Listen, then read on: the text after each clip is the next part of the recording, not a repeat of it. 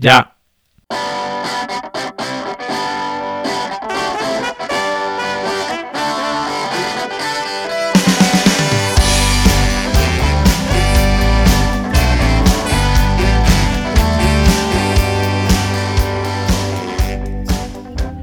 Hola, hola, hola. Bienvenidos a otro episodio de Geeking Zone. Aquí estoy con Ricardo al otro lado de la línea de Discord. ¿Qué tal, Ricardo? Hola, muy buenas. ¿Qué tal? Primer episodio del año, ¿no? Primer episodio del año. Sí, señor. Pues, pues nada, aquí habiendo preparado un poquito el tema y buscando buscando un poquito episodios complicados. ¿Por qué nos liamos tanto la cabeza? Bueno, es una manera de ejercitarse. ej- ejercitarse. Sí. Además es que creo. como ya de- nos echábamos de menos un poco, ¿no? Nos teníamos ganitas ya de grabar. Ha sido como, bueno, vamos a coger un episodio complicado. Yo, yo- yo- yo creo que lo hemos comentado en algún, en algún episodio pasado, ¿no? Que al final también esto es una manera de investigar más sobre, de tener una excusa, ¿no? Para investigar más sobre temas que, que nos interesan y al final ponerlos en común, ¿no? Sí, yo, yo, yo creo que a mí me está sirviendo precisamente para eso, porque eh, este tema y otros que hemos tratado en el pasado, si no, no los hubiese profundizado nada. Simplemente te enteras de la noticia o lo tienes ahí y, ya está. Y bueno, por lo menos te sacas una... Te, te estructuras la cabeza con una visión sobre este asunto, que, que creo que trae tela. Sí, porque venimos a hablar de OpenAI, de esta compañía o grupo de compañías, ¿no? Que, que, que yo creo que van a revolucionar, ¿no? Sí, que eran, están un poco como, estaban como desconocidas, salvo en el, el- en el sector más tecnológico y de inteligencia artificial, sí, lógicamente estaba ahí, pero para el público en general ha, ha aparecido hace, pues desde verano un poquito y ya en, en octubre, noviembre, en, en otoño ha sido cuando ha despegado. Y, y bueno, pues hay muchas cosas que contar. Sí, a ver, no venimos a hablar tanto de ChatGPT, ¿no? Sino, sino de la propia compañía y, y, bueno, pues por con- contar un poco lo que, lo que hemos estado investigando, que, que es, que es interesante. Sí, y tanto, y tanto que es interesante. Así que nada, eh, ¿comenzamos? Venga, Pues misión. Eh, sí. Misión, ¿no? Bueno, venga, arráncate tú, arráncate tú. Pues nada, OpenAI. Eh, la verdad es que yo no sabía cómo se había creado y es curioso porque se, se creó ¿no? tras una cena, ¿no? Una cena de inversores en donde, bueno, pues se Sí. juntan. Yo me imagino esa cena y diciendo, bueno, pagas tú, eh, pago yo, ¿y quién paga la propina? Sujétame la copa. Sujétame la copa. Y, Sí, sí, sí. Y el bueno de Elon Musk, que últimamente está metido en todos los fregados. eh, estaba, estaba metido ahí en esa cena y estuvo buscando gente, no sé, yo, la verdad es que ya no sé si él o le buscaron, pero bueno, se metió en un grupo porque querían hacer una empresa de inteligencia artificial que fuese respetuosa con, con la sociedad y con la humanidad. Y, conscientes de que esa inteligencia podía realmente ah, ser muy dañina, pues bueno, pues se juntaron un grupo de, inversores para crear una empresa que fuese respetuosa y con unos valores y una misión que más o menos fuese clara.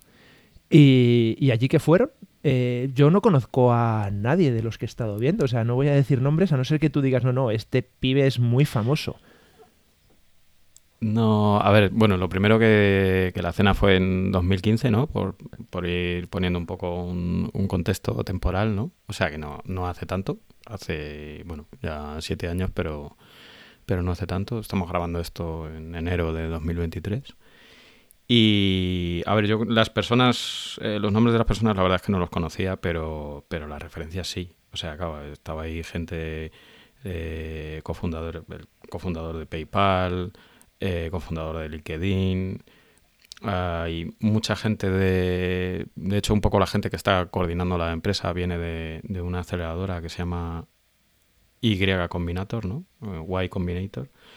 Que, que, bueno, esta gente no sé si los conocías tú, Ricardo, pero, pero yo en su momento sí que eh, entraba bastante en su página porque tenían como una especie de foro en el que la gente proponía cosas y demás. Y es que son los, es como una especie de ángel de estos que llaman en Estados Unidos de inversión y son los que están detrás de Airbnb, Dropbox, Coinbase, Reddit, PagerDuty, que son muy famosos en el, o sea, son unos tíos que, han, que, están detrás de, de, los grandes pelotazos de, del mercado. Entonces, no, eh, nombres así no, no, los conocía, pero, pero pues, vamos, referencias muchísimas. Sí, sí, yo, yo el, Y Combinator no, no, lo conocía tampoco, pero claro, ahora empiezas a desglosar empresas y dices, wow, sí, son están ahí punteros. Así que, y, el, de, el de esta persona, el de Y Combinator, sé que se pasó aquí a, a OpenAI como, como CEO y, y hmm. dejó la, la, otra empresa. Y, y, Elon Musk, pues bueno, pues ha estado allí, creo que también fue cofundador. Y, y bueno, pues eh, lo, lo, que me resultó muy, muy chocante es que tenían, tienen una especie de, de acta de, de fundación o, donde definen cuáles son sus valores y su, y su misión. Y, sus principios. Sí, sí, es relativamente cortita. Y, bueno, pues sí pone que, son conscientes que la inteligencia artificial pues eh, tiene, puede tener muchos beneficios para la humanidad, pero eh, que también tiene, tiene que salvaguardarse de, de, injerencias o de que es, esa tecnología pueda quedar reservada solo a unos pocos y que la pueden utilizar únicamente para su propio beneficio. Entonces su misión era buscar lo antes posible el desarrollo de una inteligencia artificial eh, bien desarrollada, lo que llaman AGI, que exactamente en castellano me puedes hacer tú una idea, ¿verdad? Una, una, una ayuda. Artificial, eh, sí, inteligencia artificial general, o sea, no solo, eh, no solo en voz o solo imagen, sino un poco que, sea global en, todos los aspectos eh, como es un humano. Sí, o sea, se supone que hay como dos tipos ¿no? de inteligencia artificial. Está la, la AGI esta, que es, que es como la inteligencia artificial general, ¿no? que se supone que, que, bueno, que es, digamos, el nivel ya en el que una inteligencia artificial es capaz de entender y aprender, digamos, cualquier tarea intelectual que un humano pueda hacer, ¿no? que se llama también inteligencia artificial fuerte o, completa. Y luego estaría la, inteligencia artificial débil, digamos, la narrow eh, eh, AI, que, se llama, que bueno, que son pues todas las inteligencias artificiales que, no, no, tienen capacidades cognitivas generales, digamos, ¿no? sino que están desarrolladas para, para, para hacer soluciones a, problemas eh, más concretos. ¿no? Entonces, la AGI, digamos que todos tenemos en la cabeza algo tipo Skynet, ¿no? O, que es a mí un poco lo que me ha volado la cabeza de, esto y un poco una de las reflexiones que, que, me he hecho, ¿no? Que, que, estos tíos apuntan muy alto. O sea, se supone que lo que se habló un poco en esa cena no es esto va a salir antes o después. Entonces, vamos a garantizar que cuando salga siga esos principios humanos, ¿no? Que, tú estabas comentando, Rix, antes de que, de que bueno, pues algún otro mm, cree esta, esta inteligencia artificial y, y se parezca más a Skynet de lo que de lo que de lo que todos querríamos. Sí, lo que pasa es que a mí lo que me ha resultado más curioso es cómo, eh, cómo buscaron esa garantía de poder asegurarse de que el uso que se vaya a hacer de esto eh, sea bueno para todos. Y es que dijeron, mm, ¿de qué manera lo garantizamos? Pues no, no hacemos un lobby, no nos juntamos con todos para tratar de normalizar o tratar de buscar unas normas eh, que podamos cumplir todos. No, no, no, es vamos a meternos con esto a saco para ser los primeros. Y como nosotros tenemos esa misión y esa, e, esa filosofía de lo vamos a compartir, como vamos a ser los primeros, bueno, no, no, no lo vamos a compartir, lo vamos a utilizar para el bien común y vamos a ser los primeros, pues entonces va a ser algo que se va a utilizar para el bien común. Entonces, bueno, no deja de ser curioso. Eh, sí, porque al final lo está reflejando uno un poco en esos principios que, comentabas tú, ¿no? O sea, yo, yo, creo que al final las claves eh, son que que deciden hacer esa organización sin ánimo de lucro, precisamente, para intentar que no, no haya intereses, ¿no? Eh, que ya veremos un poco si se consigue, ¿no? Porque ahora se está comercializando y, y, bueno, pues, pues es, un, es un reto, ¿no? Pero al final ellos lo que entienden es que los algoritmos de inteligencia artificial por definición, son, son sesgados, ¿no? Eh, Oh. Porque al final siempre hay algún tipo Yo de por mi parte, de- Rubén te he perdido. No sé si estás o no estás. Acabo de volver. Ah, vale. ¿Me seguías oyendo? Sí. Vale. Ok. Ahora sí, ¿no? Que, que decía que los, los algoritmos eh, de inteligencia artificial por definición son sesgados, ¿no? Hemos visto mm, muchos ejemplos de, y hemos hablado en el, en el, en el podcast sobre, sobre alguno de ellos, que al final son, son proyectos que son algoritmos que necesitan muchísima capacidad de cómputo y eso es pasta, ¿no? O sea, ahí tiene, es necesaria mucha inversión. Entonces, normalmente, pues los que pueden ejecutarlos, pues se suele concentrar mucho poder en, en- en- en- grupos muy pequeños, ¿no? De, de- de- de esas empresas o, o esas, esas compañías con capacidad de inversión Ujú. lo cual suele estar en, manos de unos pocos. Y luego ellos, ellos no sé si lo has visto, hablan de, de que, de que piensan que hace falta eh, que, que haya un pastor benevolente, ¿no? que guíe para la creación de, de estos eh, de esta inteligencia artificial, ¿no? Y ellos quieren ser ese pastor. O sea, pastor benevolente en el sentido de que, de que tiene que haber alguien que vele por los intereses de la humanidad. O sea, que, que- que aspiran, aspiran a algo muy, muy alto, ¿sabes? Sí, sí. Eh, de hecho, hablan también de, de- de intentar tener eh, in- influencia a nivel gubernamental, ¿no? Eh, Para convertirse ellos en, en el- en la fuente de, de, de- de, bueno, de, referencia en todo esto del machine learning, ¿no? O sea, que.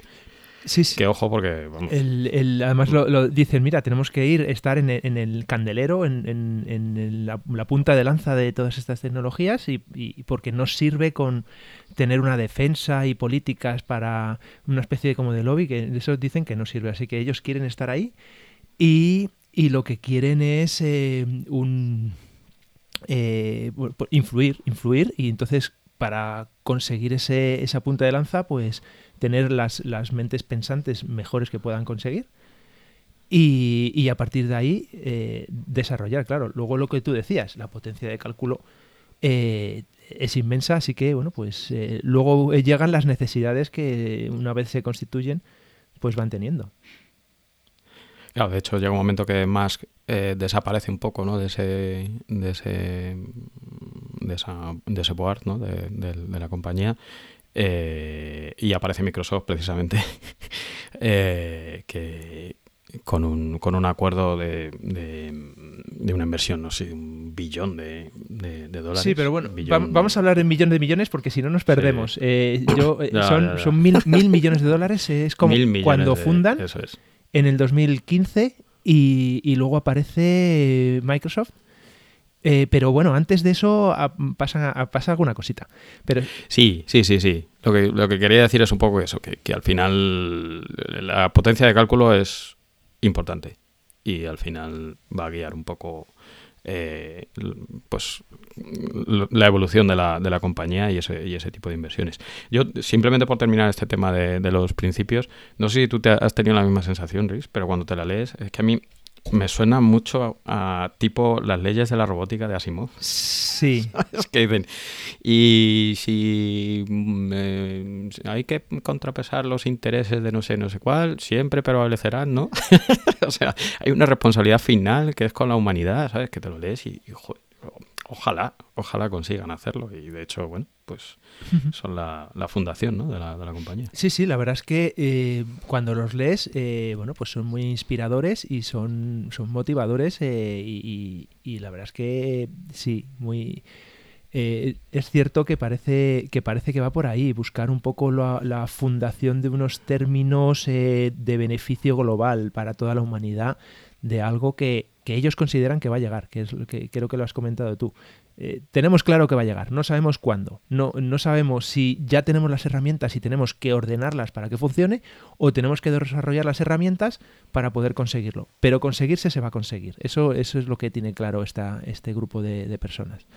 Así que sí. De, gente muy inteligente y relevante de la, de la sociedad. Sí, captan, a un, captan a, un, mm. a, un, a, un, personaje de Google, de inteligencia artificial, que tampoco sé, pero que es un, es un desarrollador de estos líderes en, en, Google, y se, y se va de Google y empiezan esta empresa. O sea que sí, se van, se van nutriendo de, de la creme de la creme de la inteligencia artificial y comienzan a hacer sus, sus trabajitos.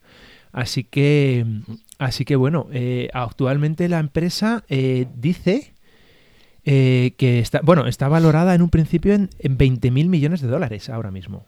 Es lo, que he estado, lo que he estado viendo. Y, y ya proyecta para el 2024, proyecta mil millones de dólares de beneficio.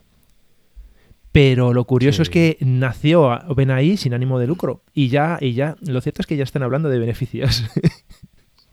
Sí, bueno, ahí es un poco lo que hablábamos, ¿no? Que a lo largo de, la existencia de la compañía, pues según han ido creciendo, eh, se dieron cuenta que tenían que hacer una reestructuración, ¿no? De, la empresa. Eh, que de hecho eh, crearon, yo creo que es en 2019, tengo apuntado por aquí yo, que crearon una una compañía que se llama OpenAI LP, ¿no?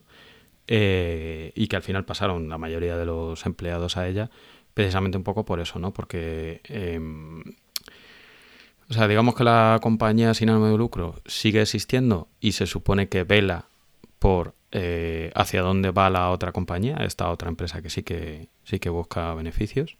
Eh, y, principalmente era un poco por eso, porque, porque no, o sea, habían llegado a que habían crecido tanto que, con esa inversión inicial que comentabas tú antes, pues ya no daba, ¿no? Principalmente para, recursos de computación. Sí, ellos, ellos eh, estuvieron buscando la financiación y bueno, pues por alguna razón vieron que, les cuadraba. En Estados Unidos yo creo que tienen eh, muchos tipos de empresas. al ser una economía tan liberal, pues bueno, fomentan, fomentan distintas, eh, distintos tipos de empresa para poder, bueno, pues ajustarse a lo que cada una necesita.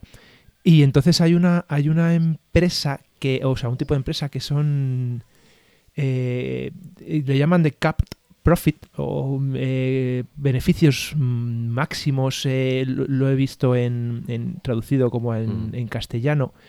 Eh, es una especie como de eh, empresa que solo reporta beneficios a partir de, unas determinadas condiciones. Y si no, pues no reporta beneficios a los inversores. Entonces, eh, la estructura que me ha parecido entender que es, que, tiene actualmente es OpenAI, la original, sería una especie de supervisora de OpenAI LP, que sí es una empresa ya mm, con ánimo de lucro, y que tiene ese régimen de, beneficios eh, máximos. Entonces, cualquier inversión que se haga en esta empresa eh, va a retornar eh, ¿cómo decirlo? beneficios a los Beneficios justo a esos inversores a partir de un determinado rendimiento. O sea, si tú inviertes 10 euros y ellos consiguen 20 euros, pues a lo mejor no te dan nada porque el rendimiento es 2 a 1. Entonces, pues el, valor que han fijado es de 100. Entonces, si tú inviertes un euro, si ellos ganan 101 euros, pues entonces a partir de ahí te van a dar un euro. Pues fíjate que no somos ninguno de los dos, yo creo, ningún experto en esto, pero yo lo he entendido al revés. Yo lo he entendido como que es un límite de beneficios máximos, ¿no? Entonces eso quiere decir que, que tú vas a, según la empresa vaya teniendo beneficios, tú vas a tener vas a recoger, digamos, réditos de esos beneficios hasta un valor, que en este caso son los 100 estos, ¿no? Las 100 veces lo que tú has invertido, y a partir de ahí ya no. A partir de ahí ya todo se...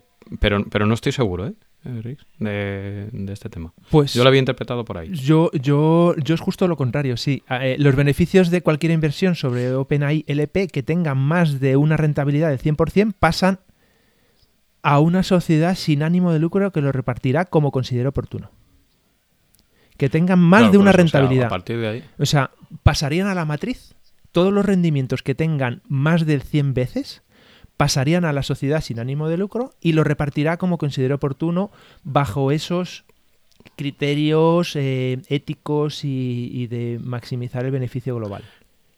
Claro, por eso, o sea, hasta ese hasta, hasta, ese nivel de beneficio todo va para el, el, que ha invertido, que al final es ¿no? el inversor. Eh. Y a partir de ahí ya es la propia sociedad la que decide un poco lo que va, si va a reinvertir en eso o lo va a utilizar en computación o, o lo que sea. Pero vamos, ahí si sabéis de esto, os animamos a que nos lo contéis. Sí, eso es complejo. Pero de todas maneras, eh, he estado, eh, como, como al final buceas y vas enlazando, he estado viendo que, para poner en referencia, em, había un tuit de una persona que me resultó muy curioso y decía que, bueno, que esta gente un poco, que de qué iba, porque los eh, inversores más, más tempranos, más, más los primeros inversores de Google, habían recibido más o menos el 20, eh, o sea, 20 veces el retorno de su capital. O sea, conseguir 100 veces es una auténtica brutalidad.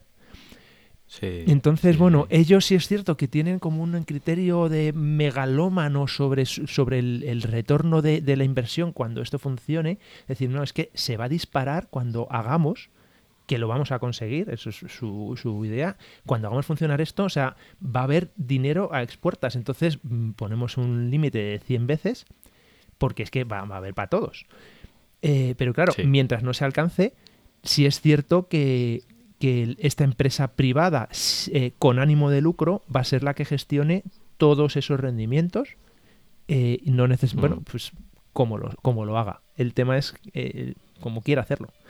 Y ahora es cuando mm. vemos que cuando hacen eso, dos o tres meses después, es cuando Microsoft es, eh, hace lo que hace, que es mete otros mil millones de dólares y llega a un acuerdo eh, de una asociación exclusiva por varios años. Bueno, yo lo que sí, lo que he leído es que eh, esa, todo, ese dinero al final lo dividen en, en, la mitad inversión pura y dura y la otra mitad como créditos de Azure, de Azure, para, para ejecutar esto. Eh, para resolver un poco ese problema que decíamos al principio de la, de la computación. Sí, pero, pero sí, sí, sí. Pero el, tema está que la asociación realmente eh, ahora se conoce cuál es, pero en su momento cuando se hizo mm, simplemente se, se publicitó que había una inversión de mil millones, pero que no se sabía exactamente cómo iba repartido. Sí, sí ahora ya sí se ha visto cómo era, que parte capital y parte potencia de cálculo. Y en contrapartida, eh, Microsoft lo que iba a desarrollar eh, dentro de su, de su plataforma de cloud de Azure iba a desarrollar un, un, motor de inteligencia artificial integrado, que ya está disponible desde el día 17 de enero de este año. O sea, mm, desde el 19 que hicieron este acuerdo, han pasado tres años. Yo eso de lo del 17 no me había enterado. ¿Qué, han, han, publicado? En la página web. Eh, sí, luego lo pondremos en, la, en, las notas del episodio. Ah, en la, la, propia página web de Microsoft, en el centro de noticias, viene aquí en la nota de prensa del 17 de enero del 23. Microsoft anuncia la disponibilidad general del servicio Microsoft Azure OpenAI. Ah, o sea que lo han, lo han, lo han paquetizado al final. Y el servicio... Sí, yo lo que había leído... Sí, sí, incluye eh, GPT 3.5 que no es chat GPT, que podemos hablar un poco de la diferencia. Ah, incluye Codex, que también podemos más o menos hablar de lo, de lo, que podemos, de lo que puede significar. Y DALI 2, eh, la versión DALI 2. Sí, sí, sí, esto va a pegar un petadazo.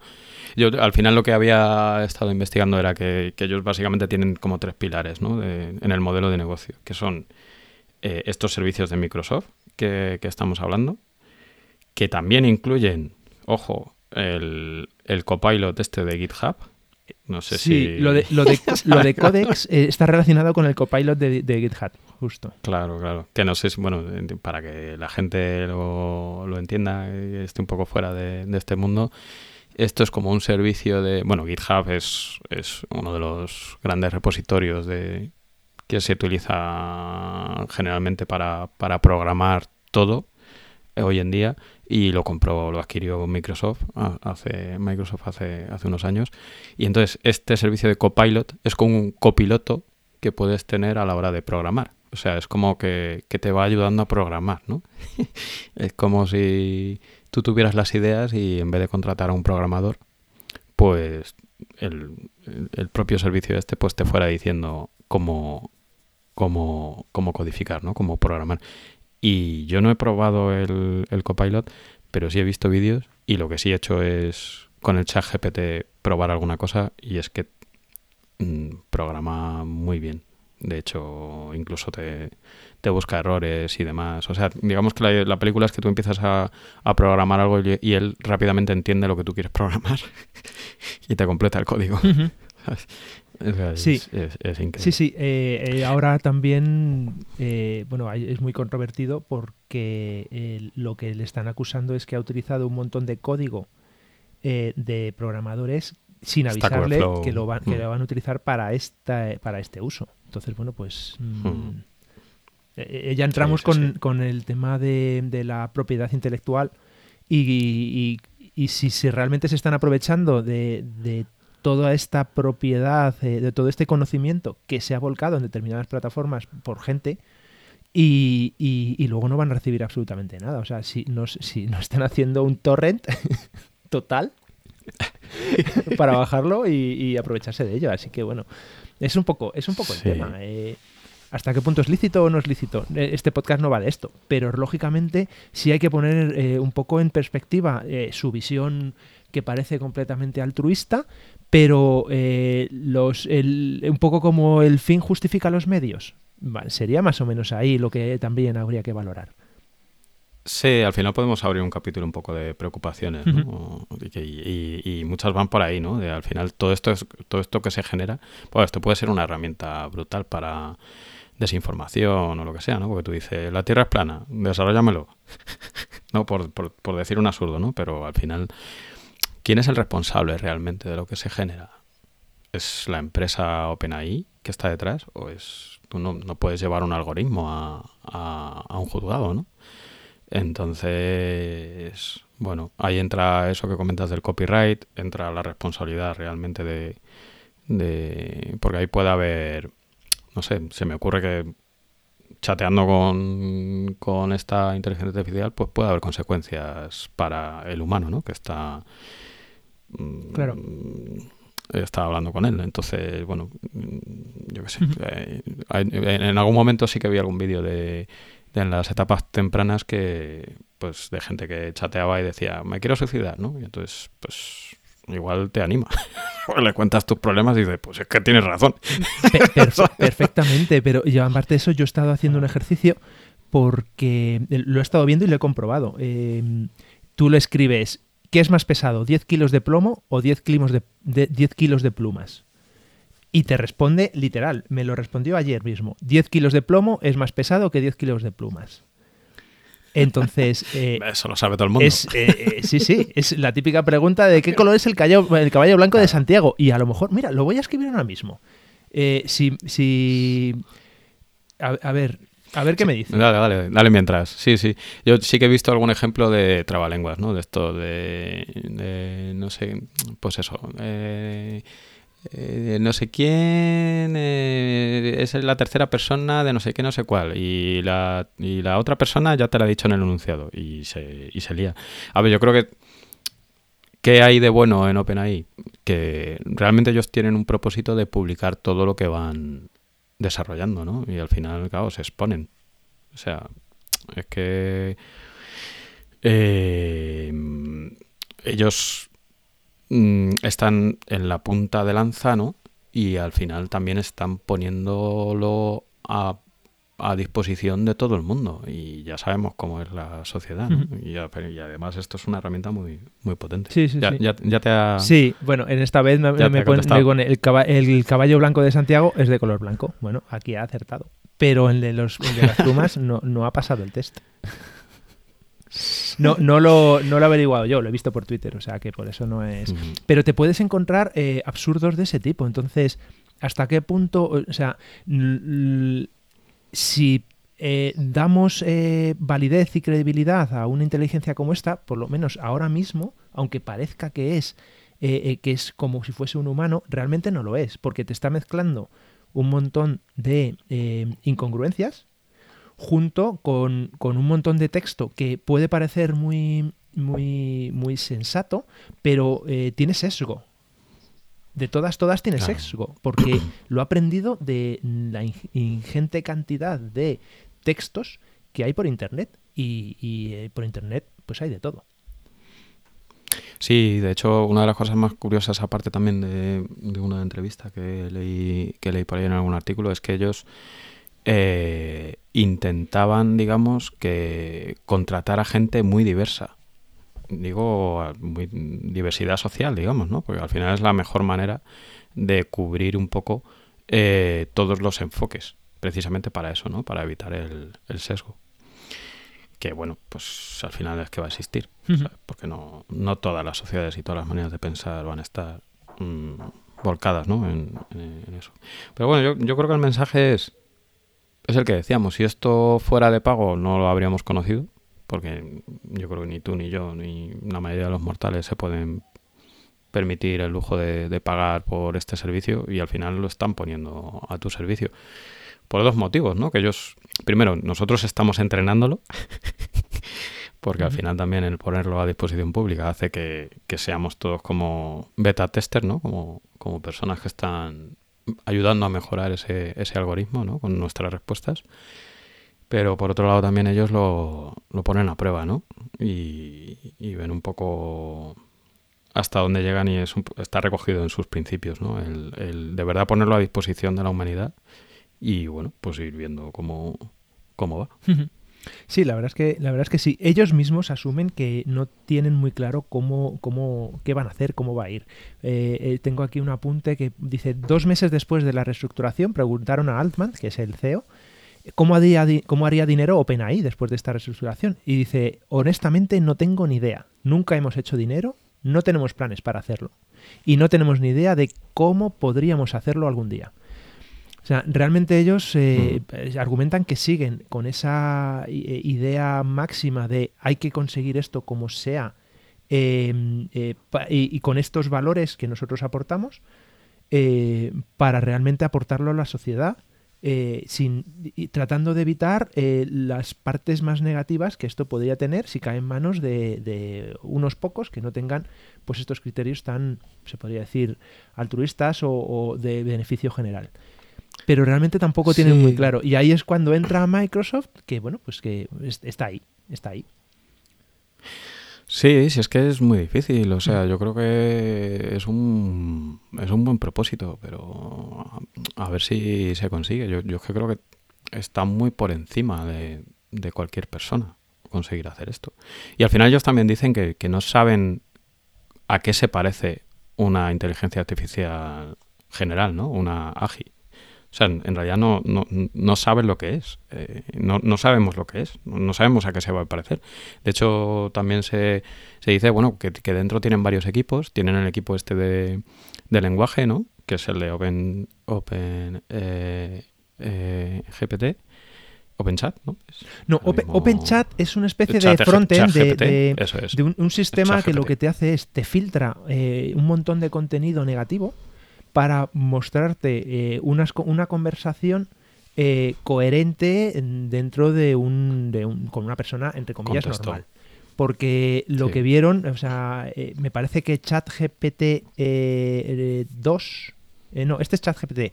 Em, sí, en GPT-2 hubo un tipo, ¿no? Lo, lo tuvieron que mm. cerrar en poco tiempo. O bueno, no, directamente creo que ni lo abrieron. Hicieron un ejemplo, pero no lo abrieron. Y yo, lo que he leído es que, hubo un tipo que desarrolló un chat precisamente y, ojo, que ese es otro, otro buen nicho de mercado. Eh, bueno, este tipo había perdido a, su novia unos años antes y como que creó un chat para hablar con su novia.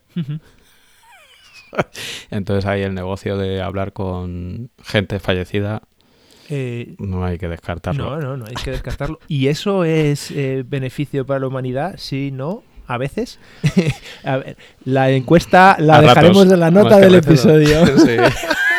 Sí. sí, sí, Corramos un túpido velo. sí. Eh, pero, pero sí, sí. creo, que, creo que, no sé si fue Meta, tuvo un intento hace bien poquito de, con su software.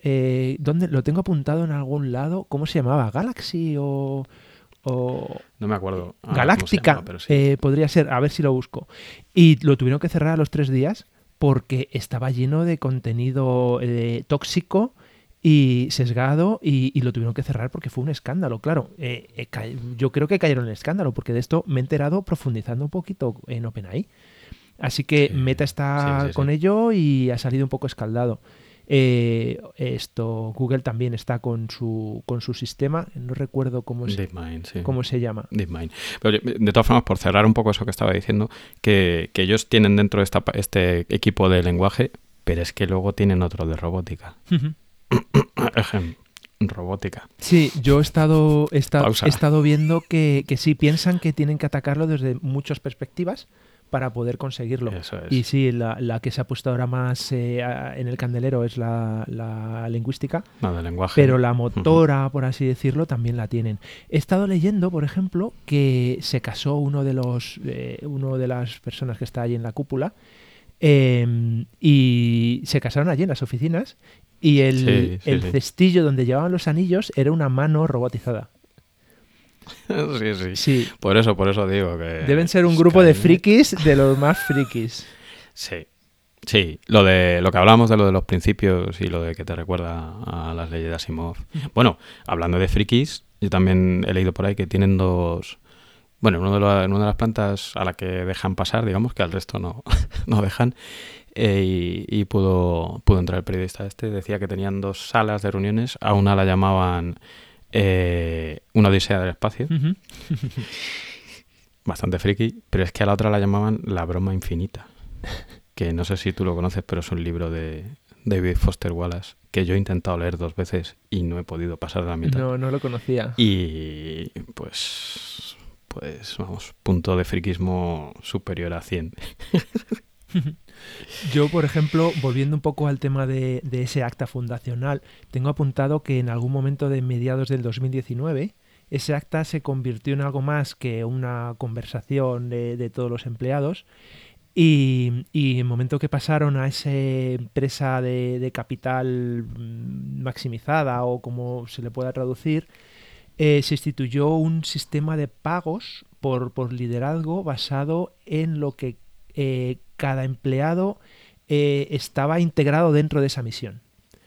Y entonces, eh, a través de unas, las tablas donde se define todas las personas qué es lo que hacen, hay, una, hay una columna, la última, que es las, las expectativas esperadas dentro de ese, de ese, de ese puesto y tiene sí lo, como lo alineados lo alineado que, estaban. Entonces cada puesto tiene un nivel y por ejemplo eh, eh, está apuntado aquí nivel 3 entiende y internaliza el acta fundacional de OpenAI.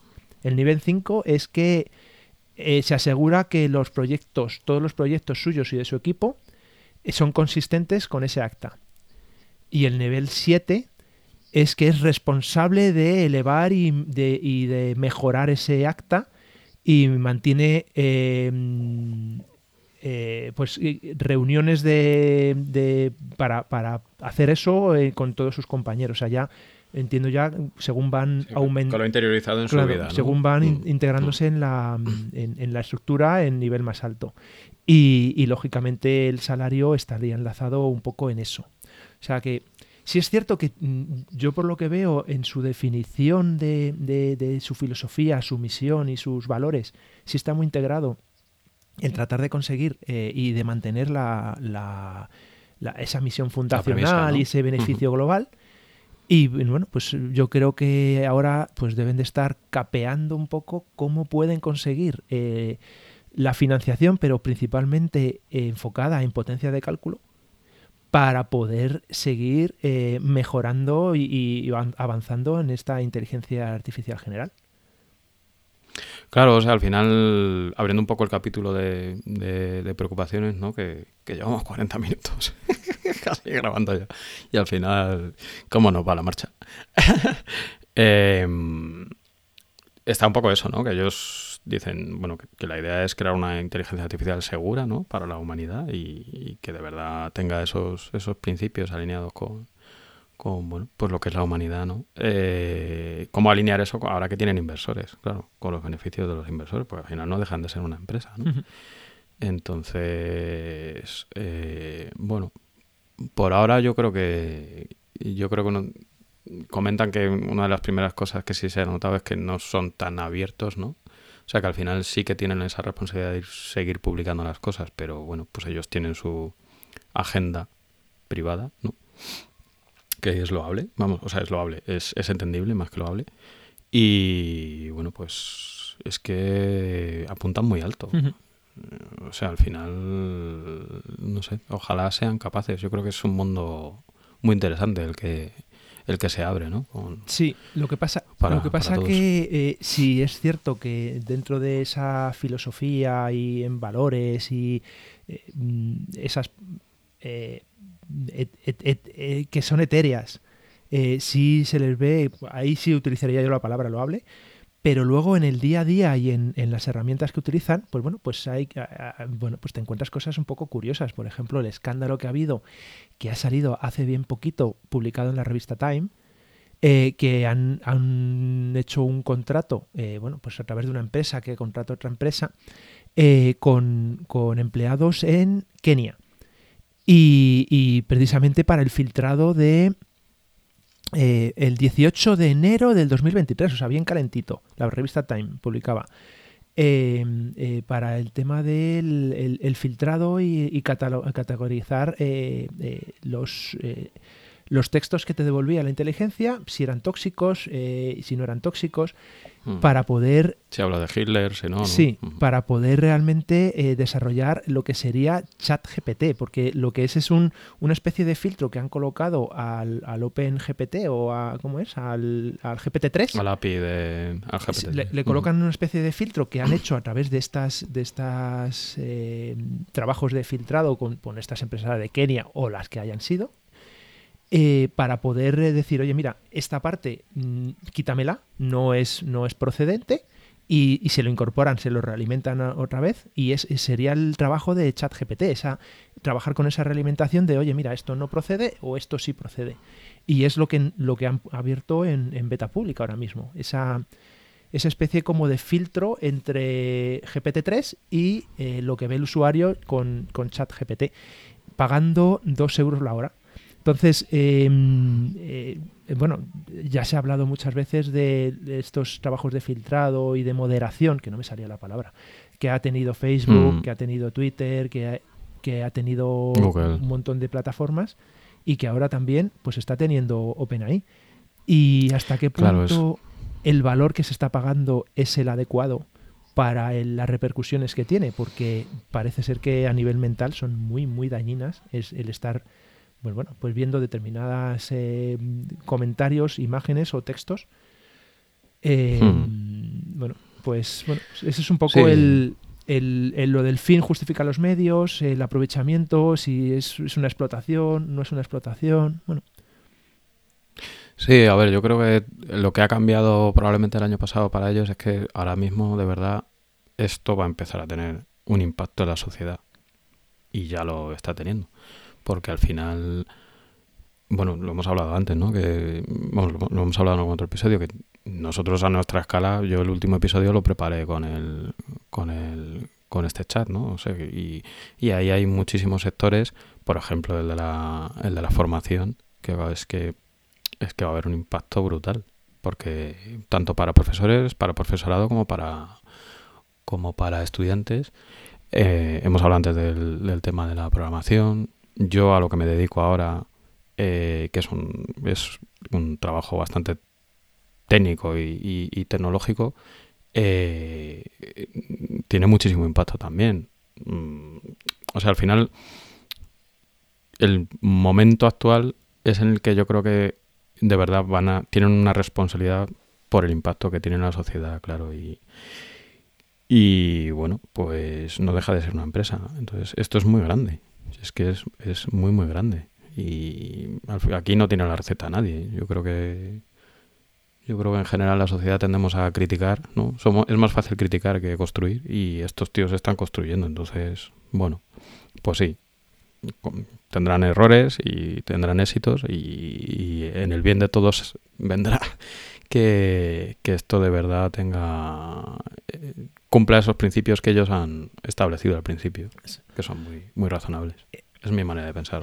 Yo, no, yo no lo sé. Yo sí es cierto que a mí mm, tampoco me ha... A ver, me ha llamado la atención, pero tampoco es algo que me haya... Mm, eh, piense que va a tener una influencia por ahora. Y en esa manera de pensar he, llegado a, una persona que es Gary Marcus, no, no le conocía.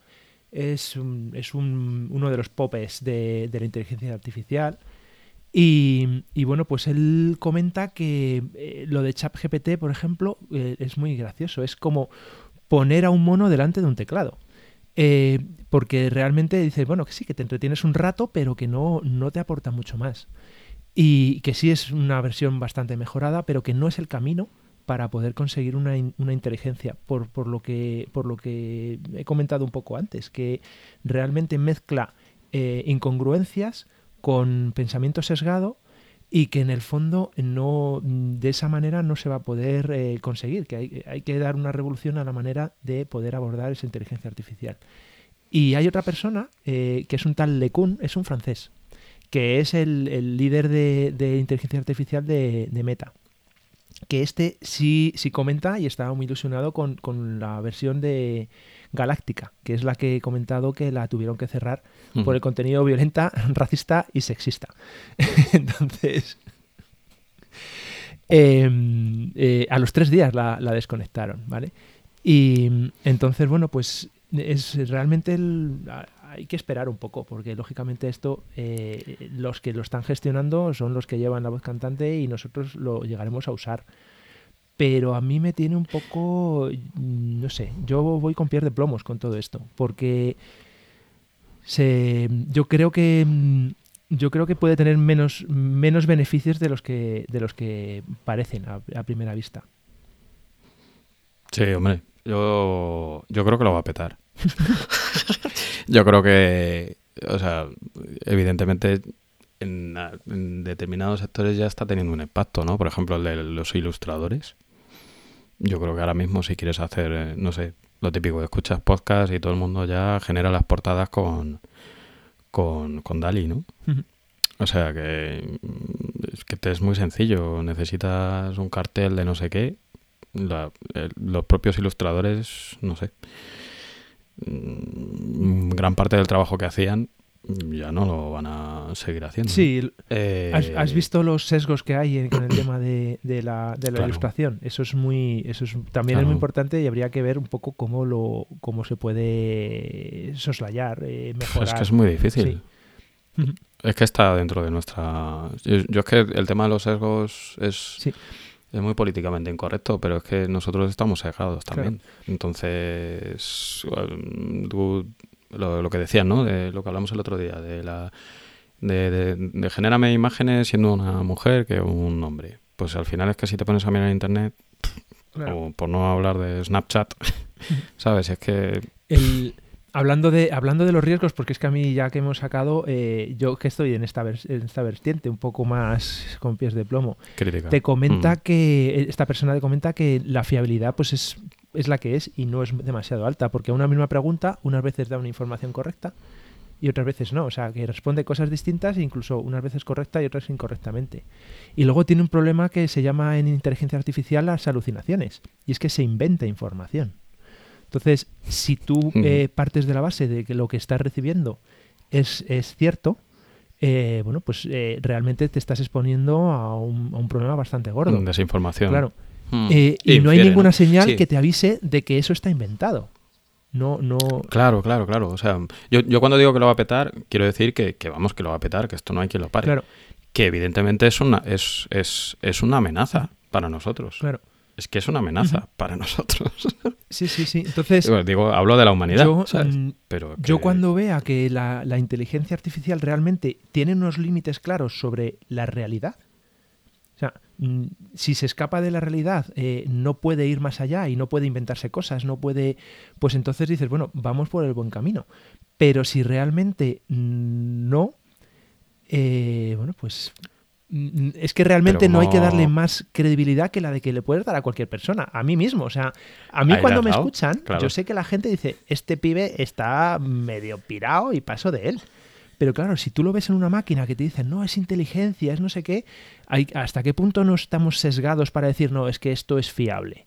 Entonces, hay que ser muy consciente que de que es- sea máquina o sea persona, mm, la diferencia puede ser mínima y muchas veces puede ser peor eh, darle más credibilidad a una máquina que darle a una persona.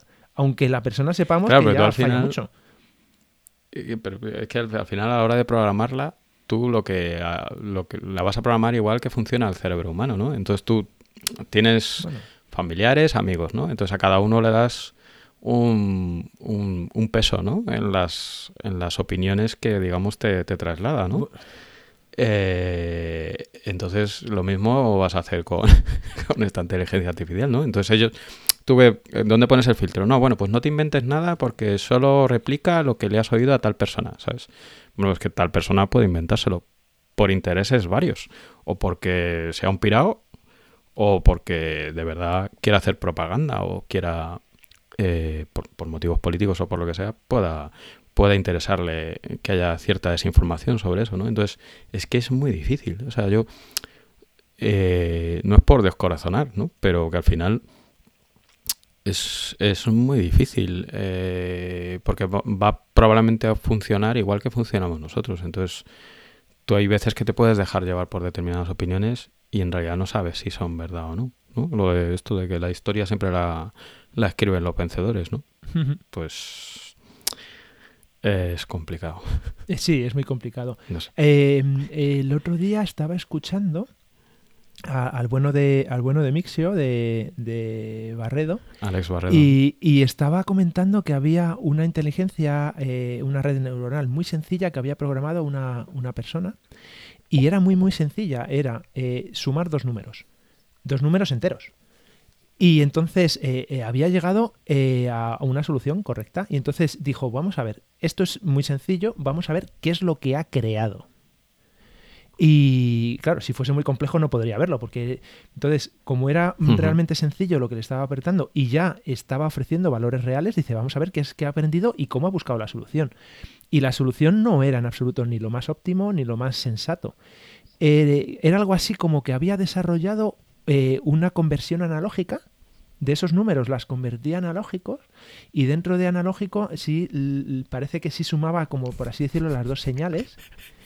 Entonces, a- Es que me estoy riendo. Claro, entonces, cuando me has dicho tú, no, es que esto programa como el cerebro humano, pues no lo sé. La verdad es que eh, no tengo muy claro Hombre. cómo funciona. El tema está que funciona. A mí, a mí cuando, cuando dices que lo hacían analógico, se me ocurre que contaba con los dedos.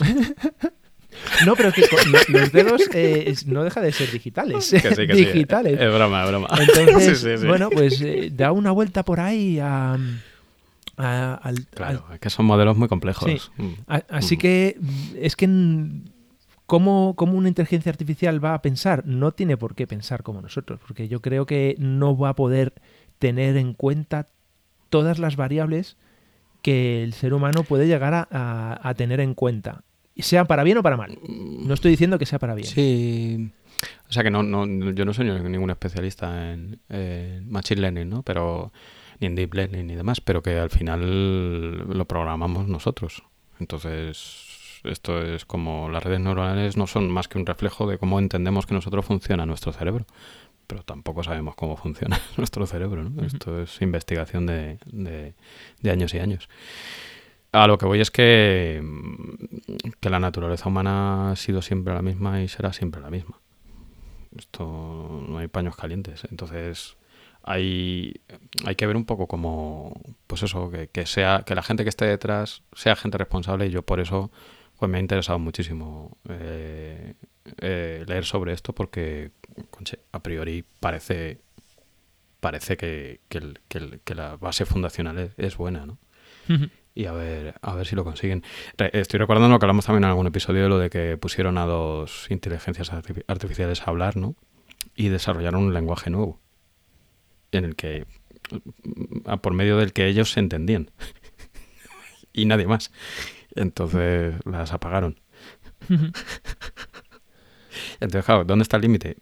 Es que no lo sabemos. ¿sabes? La capacidad computacional que tenemos ahora mismo y ya no la que tendremos está por encima de nuestras capacidades humanas. Sí, sí, sí, sí. No sé, igual estoy sonando demasiado No. catastrofista, pero no sé, estoy hablando lo que lo que me sale. Sí, no, de todas maneras es que ca- cada uno tiene una visión y estamos hablando de algo, no no sé si catastrofista, pero es que es muy, muy, muy filosófico. Así que bueno, o Hmm. sea, ya depende de cada uno lo que pueda realmente pensar y tal, pero que es que es así, estamos hablando de todo conceptos completamente, no sé, eh, Sí, trasciende, muy- puede llegar a trascender. De hecho, lo que se está hablando es si la mente humana puede llegar a trascender a una máquina. Sí, Sí, esto es... la singularidad y demás, ¿no? O incluso que si de verdad llegará el momento en el que habrá que llevar a una inteligencia artificial a un juzgado. Porque estaba controlando las llaves en una vía del tren. O lo contrario, si vamos a ser juzgados O por una inteligencia artificial. Eh, Bueno, sí, sí. Sí, sí. Eso ya... Aunque yo creo que en ocasiones ya lo somos, lo que pasa que por suerte eh, el, lo, que, lo que el veredicto que nos dé no es vinculante, por ahora. Sí, bueno, pero vamos hacia un mundo en el que las personas se van a apoyar en este tipo de sistemas. Entonces, tú vas a tener un letrado que al final es que lo tenemos ya ahí. Hazme el resumen de esto. Si ese tío dice, yo no me voy a leer un... un ¿Cómo lo llaman en, en los juicios? Un atestado, ¿no? No, no, no me sale la palabra. O sea, digamos, toda la información que se ha recogido, ¿no? Eh, para poder emitir un, un veredicto, ¿no? Entonces, oye, hazme un resumen. ¿Sabes? Pues es que el resumen lo está haciendo la inteligencia artificial. O lo estás haciendo tú leyéndolo. Ya, no sé si me explico. Entonces, perfectamente. Hablando, Mm, hablan- bueno. hablando de jueces, estuve escuchando un- una investigación eh, que se hizo por unas, eh, unas universidades de Israel y que trataban de ver eh, la influencia, eh, o sea, que, que- cuáles eran las influencias que tenía sobre las decisiones de conceder la libertad condicional a determinados presos eh, de, de los jueces de, de Israel. Y entonces ellos pensaban que se iban a encontrar la raza, eh, el, el tipo de delito que habían cometido. No, no, no. Era el tiempo. O sea, a primera hora de la mañana, eh, el 60%, Hostia, 60-65% eh, se valoraba positivamente el conceder la libertad condicional. Y según iban avanzando y desgastándose lo que sería la capacidad de tomar decisiones, que parece ser que se puede asociar como una especie de músculo y que según se va utilizando eh, vas perdiendo eh, ganas o fuerza para tomar decisiones, según se iba acercando en la hora de la- del almuerzo, eh, pasaban a cero, o sea, no concedían nada. Mm, quizá por el miedo a, a equivocarse, por ese desgaste o lo que sea. Y luego, después del receso y de la comida, otra vez volvían a conseguir valores más o menos como los iniciales, hasta que se terminaba la jornada de tarde que volvían a no conceder ninguna. Entonces, eh, a ver, lo, lo que le pasa a una persona también habría que hablarlo. O sea, estamos hablando de las máquinas, tal. Bueno, pero lo cierto es que mm, las personas sí sabemos que somos imperfectas, pero lo que hay que tener muy claro es que las máquinas no podemos suponer que sean perfectas en absoluto. Se pueden equivocar de distinta manera, pero exactamente igual o muchísimo más que nosotros. Hmm, exacto. Y estamos trasladando un poco de ese sesgo también, inevitablemente. Bueno, Bueno, ¿se te ha quedado algo en el tintero? eh, no, no, yo, yo creo que no. Pues vamos a hacer como los jueces, Vamos a tomar un, un tente en pie ya un receso. Y, y nada, oye, pues un auténtico placer volver a retomar estas charlas eh, podcast. pod- eh, en- ¡Sálvame! ¡Sálvame! Podcastiles. Podcastiles. Contigo ya en el 2023. Qué ganas, qué ganas tenía. Y, nada, episodio largo como donde los haya y un auténtico placer y un gran saludo a todos. Yo creo que me despido aquí y voy a ver si recupero la voz. Pues lo mismo te digo, Rix. Gran episodio por mi parte. Ya juzgará un poco la, gente que, que luego lo escuche, pero yo me lo he pasado genial grabándolo y, y nada, buena manera de empezar el año. Y lo mismo digo, que a todos que muchas gracias por escucharnos, los que hayáis llegado aquí, y que nada, que la vida os trate bien. Venga, chao, chao, hasta la próxima. Chao, chao.